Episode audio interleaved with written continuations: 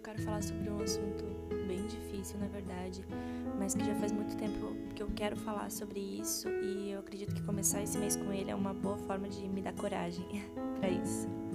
Acho que uma coisa que é importante falar antes de entrar no assunto principal é que o objetivo desse podcast é muito mais para conscientização e para trazer reflexão sobre esse assunto do que qualquer outra coisa. Mas se você realmente tem lutado contra esses pensamentos, se o suicídio tem sido uma possibilidade, se, enfim, a sua saúde mental não está nos seus melhores momentos, é, não deixe de procurar ajuda. Tanto ajuda de pessoas que te amam, pessoas que você sabe que podem te apoiar, quanto ajuda especializada, sabe? Isso foi fundamental. Foi o que deu o ponto de início, digamos assim, quando o suicídio foi uma, uma possibilidade para mim. Então, é com certeza um passo muito importante para a recuperação de alguém que luta contra depressão, contra pensamentos de suicídio e tudo mais.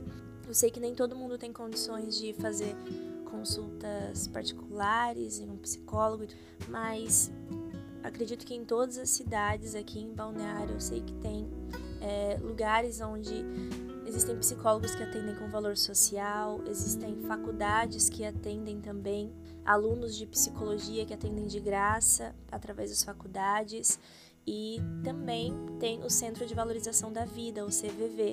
Se, você, se a qualquer momento você precisar conversar com alguém, o, o, CVV ele realiza atendimentos de forma voluntária, de graça, pelo chat, por e-mail, por telefone. É só você entrar no site, ligar 188, enfim, tem várias formas de, de conseguir falar com alguém. E por favor, não luta sozinho, não deixe de procurar ajuda muitas pessoas que te amam, sua vida é importante, você é único nesse mundo, então não luta sozinho. Tem muita gente disposta a te ajudar, eu tenho certeza.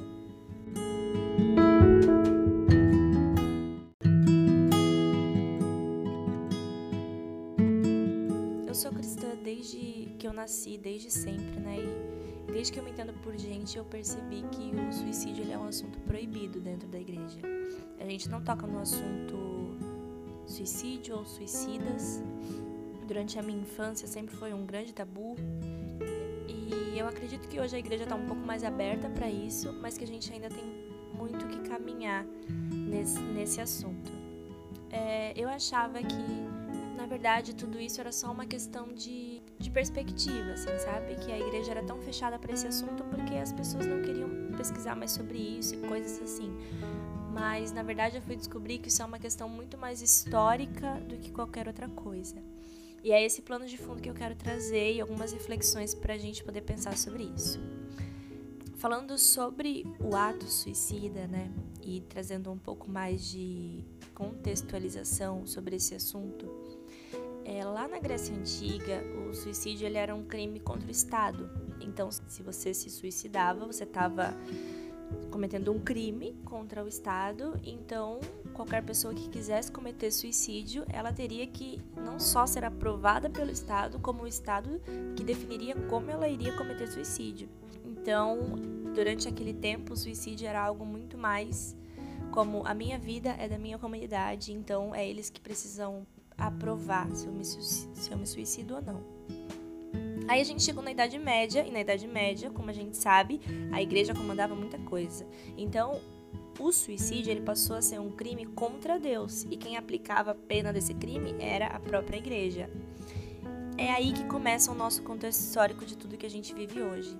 A pena do crime que era aplicado pela igreja era muito parecida com a que era aplicada pelo Estado na época da Grécia Antiga era a pena de depois da morte você perde todos os privilégios que a sua família teria, que seria um funeral, as honras fúnebres, né?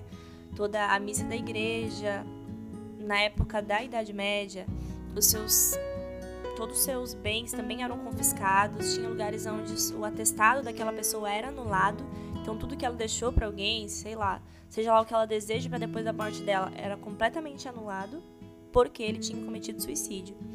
E em 452, o Concílio de Arles julgou o suicídio uma prática demoníaca de completa possessão e violenta ira diabólica. E lá em 563, né, foi quando se determinou que o suicídio deveria ser penalizado pela igreja, que foi quando começou tudo isso que eu falei, que a igreja definia quem poderia ser poderia receber um funeral ou não, e os suicidas eram definitivamente as pessoas que não receberiam essas honras. Lá nesse concílio fala que os suicidas não seriam honrados com nenhuma comemoração do santo sacrifício da missa e que o cântico dos salmos não acompanharia o seu corpo na descida do túmulo. Foi só em 1918, isso é meio que ontem, né? Falando de história, isso é meio que semana passada. Só em 1918 que o Papa Bento XV permitiu que fossem realizados, sim, funerais para suicidas, mas só se eles fossem considerados loucos, ou então que na hora da morte ali alguém visse que eles tinham se arrependido do que eles tinham feito.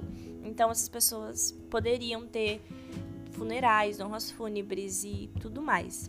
Mas ainda assim, o suicídio era um pecado imperdoável. Falando sobre esse contexto histórico, isso pode parecer muito longe da nossa realidade, mas na verdade, isso ainda reflete muito do pensamento que a igreja tem hoje. E esse pensamento que a igreja tem hoje é exatamente esse, de que o suicídio continua sendo um pecado imperdoável, continua sendo um grande tabu e continua sendo um assunto proibido muitas das vezes. Dois dos maiores motivos que me levaram a querer fazer esse podcast é que o primeiro foi que alguns anos atrás, eu acho que já faz uns 6, 7 anos, eu e minha mãe a gente vivenciou uma experiência de suicídio de uma pessoa que a gente conhecia, que era muito amada por nós. E é, foi um baque, foi um choque. E quando a gente ficou sabendo daquilo, a minha mãe ficou muito, muito afetada por causa daquela notícia. E ela foi conversar com, com pessoas que ela admirava, com pessoas que enfim, com líderes, pastores e tudo mais. E é impressionante como ninguém tinha algum tipo de, de palavra, de consolo, de resposta, de respaldo bíblico, de nada, assim, sabe? Como era um assunto que, que, que a gente sempre evitava falar aqui que tudo que a minha mãe pôde fazer com aquilo foi tentar ao máximo não pensar, porque ninguém tinha uma resposta, nem que fosse negativa, ou que fosse positiva, ou que seja lá o que fosse, mas ninguém tinha uma resposta bíblica para algo que ela queria saber naquele momento, assim, sabe? E o segundo motivo que me levou a fazer esse podcast foi muito mais recente, que eu fiquei sabendo que um rapaz cometeu suicídio e que a igreja se recusou a fazer o funeral dele. E quando eu soube dessa notícia, eu lembro que eu fiquei muito chocada, muito, muito, muito chateada por pensar que Gente, alguém ousou se colocar nessa posição, né, de dizer você merece ou você não merece as honras de um funeral. Mas depois eu fui descobrir que na verdade isso é só reflexo de anos e anos e décadas e séculos atrás de nós que ainda refletem no que a gente faz hoje e que muitas vezes a gente não pensa, a gente só reflete o que a gente já viveu até aqui. Então é por isso que eu quero tentar com muita coragem responder a uma pergunta que eu acredito que em algum momento a gente precisava falar disso. Que é quem se suicida com toda certeza deste mundo vai para o inferno? O suicídio é um pecado imperdoável? Da onde que veio essa essa certeza?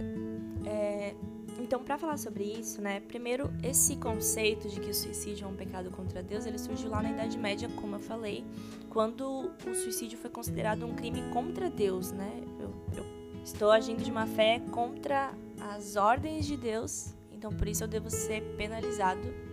Mas, biblicamente falando, a Bíblia não fala especificamente sobre o suicídio não tem algo específico lá sobre suicídio. Ela conta a história de pessoas que cometeram ou pensaram em cometer suicídio. Então, o argumento, esse argumento de que é pecado é muito mais uma forma de interpretação do que necessariamente uma citação bíblica, né? É, citação essa que fica em Êxodo 20, 13, que é o mandamento não matarás. Então a gente entende que, inclusive, não matarás a si próprio. Não é a mesma coisa? Não é a mesma coisa, mas também é uma forma de homicídio, digamos assim. Mas pensar a respeito disso, tentar encontrar uma resposta bíblica específica para isso é um pouco complexo. Mas eu acredito que no fim das contas, quando você olha para qualquer ato que seja dentro da cosmovisão cristã, você sabe quais são os princípios de Deus para aquilo. Então, se a gente levar em conta os princípios de amor próprio, de gratidão, de satisfação, de renúncia, então a gente pode sim classificar o suicídio como, de certa forma, um ato de rebeldia ou, enfim, uma forma de rejeitar aquilo que Deus nos oferece, né? Então, ele pode ser classificado como um pecado dentro dessa cosmovisão cristã. Lembrando que eu não estou julgando ou falando qualquer coisa do tipo, eu só estou expondo o que eu acredito que a Bíblia fala a respeito disso. Mas levando em conta que, ok, o suicídio é um pecado. A gente pode definir que o suicídio é um pecado sem perdão? Para isso, a gente tem que responder outra pergunta que é o que é a salvação. Lá em Romanos 5,19 fala que, como pela desobediência de um só homem, muitos foram feitos pecadores, assim, pela obediência de um, muitos serão feitos justos. Então, a salvação ela é aquilo que Cristo fez por nós e que nos tirou da nossa condição de pecadores. Então, eu, eu estava numa condição de pecador e eu passei para uma condição de justificado. Eu fui para uma nova criação. Eu saí, é como se me tirassem de um determinado recipiente e me colocassem no outro. Eu estou em outro lugar, eu sou outro tipo de pessoa a partir de agora. E isso a gente recebe de graça por meio da fé, né? Não por obras. Lá em Efésios 2:9 fala que vocês são salvos pela graça por meio da fé, e isso não vem de vós, é dom de Deus, não por obras para que ninguém se glorie. Então, já que ela não é por obras, e já que não tem nada que eu pudesse fazer que me fizesse ganhar, também não tem nada que eu possa fazer que me faça perder. Porque senão não teria sentido, senão eu mesma poderia fazer isso por mim. E lá em João 10, 27 ao 30, fala bem sobre, sobre essa questão. Jesus diz: As minhas ovelhas ouvem a minha voz, eu as conheço e elas me seguem. Eu lhes dou a vida eterna e elas jamais perecerão, e ninguém as poderá arrancar da minha mão. Meu Pai, que as deu para mim, é maior do que todos. Ninguém as pode arrancar da mão de meu Pai. Eu e o Pai somos um. Então, a gente recebe isso de graça por meio da fé no sacrifício na ressurreição de Cristo. E isso, com isso a gente deixa aquela natureza caída de Adão que a gente tinha e a gente passa para uma nova criação, com uma natureza regenerada em Cristo. Então, então todos os pecados que eu cometi ou que eu vou cometer até o fim da minha vida, eles foram pagos e justificados em Cristo, porque Deus me tirou dessa condição de pecador e me passou para uma condição de justificado. A partir desse momento eu sou justificada e ponto. E com base nisso, né, quando a gente entende isso, a gente sempre fala que não existe pecadinho, pecadão e coisas do tipo. Mas se agora fosse o último minuto da sua vida, se você, sei lá, acontecesse alguma coisa e esse fosse o último minuto da sua vida, você ia estar em dia com todos os seus pecados, você ia ter pedido perdão por todos, ia ter se, se arrependido de todos, ia estar tudo completamente com um check na sua lista?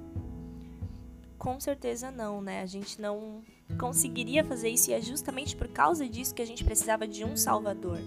Então não faz sentido eu dizer que um último pecado que uma pessoa cometeu na vida condenaria ela definitivamente, com toda certeza, desse mundo ao inferno, sendo que a própria Bíblia diz que, que Deus nos retirou daquela condição de pecadores e pagou todos os meus pecados, e que é por causa dele que eu recebo a salvação, e não por causa das minhas obras.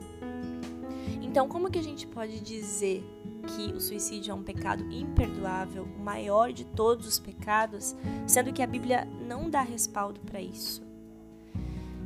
Quando eu era criança, eu achava que se eu tropeçasse na rua e eu xingasse, ficasse nervosa e naquela hora Jesus voltasse, eu com certeza ficaria, porque eu não tinha tempo de pedir perdão, né? E eu acredito que essa é a mentalidade de muitas pessoas que não entenderam a graça. Que o problema não é só que elas não vivem a graça na vida delas e elas vivem uma corda bamba, cansativa, com certeza.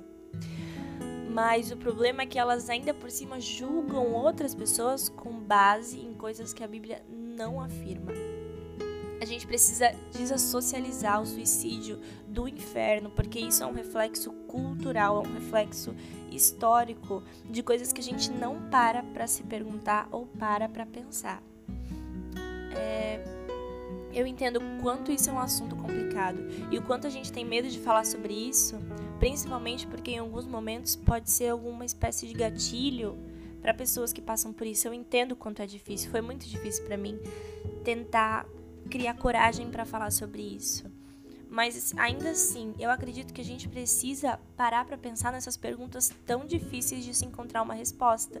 Porque se a gente não encontra uma resposta, a gente acaba no mesmo erro de lá de trás, da Idade Média lá atrás. Só que a gente, a diferença é que a gente não faz mais leis sobre isso, mas a gente continua pensando que é um pecado imperdoável, que é uma possessão diabólica, que são pessoas completamente condenadas ao inferno e que não tem perdão, que não merece funeral, que isso e aquilo, porque a gente não fala sobre isso.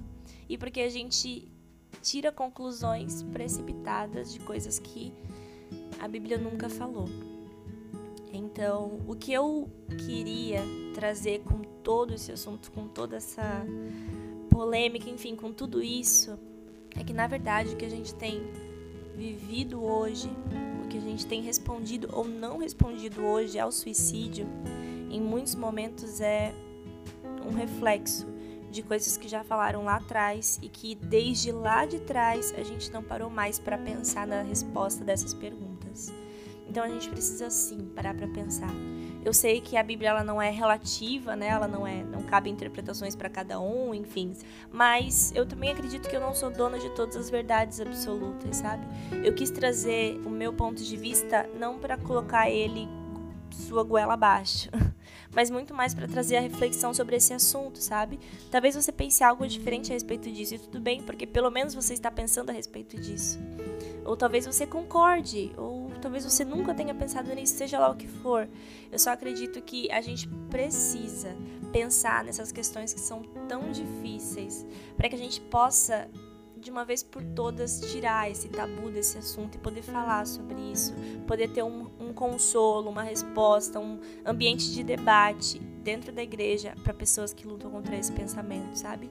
Eu fico pensando o quanto muitas pessoas veem é, ações como essa, como por exemplo é, a igreja que se recusou a fazer o funeral desse rapaz que eu comentei, pessoas que não veem situações como essa e pensam, ok, então eu não posso encontrar na igreja um ambiente para conversar sobre esse assunto, porque se para eles é um pecado imperdoável, se é a pior coisa que alguém poderia fazer, se é alguém que está completamente possuído pelo demônio, como que eu vou poder conversar com alguém sobre isso? Como que eu vou poder falar para alguém que eu tô lutando contra pensamentos suicidas se eles acreditam que isso é a pior coisa que existe nesse planeta? Sabe? Então, eu acredito que a gente precisa parar para pensar sobre isso, por amor às pessoas que precisam do, do que a gente pode oferecer, sabe? Cara, era isso. Eu espero que tenha te feito refletir um pouco a respeito desse assunto, parar para pensar um pouco a respeito, sobre, a respeito disso, mesmo não sendo algo muito fácil. Eu espero que tenha te feito pensar. Se te fez pensar sobre isso, então já cumpriu a sua missão. é isso, gente. Até a próxima. Tchau.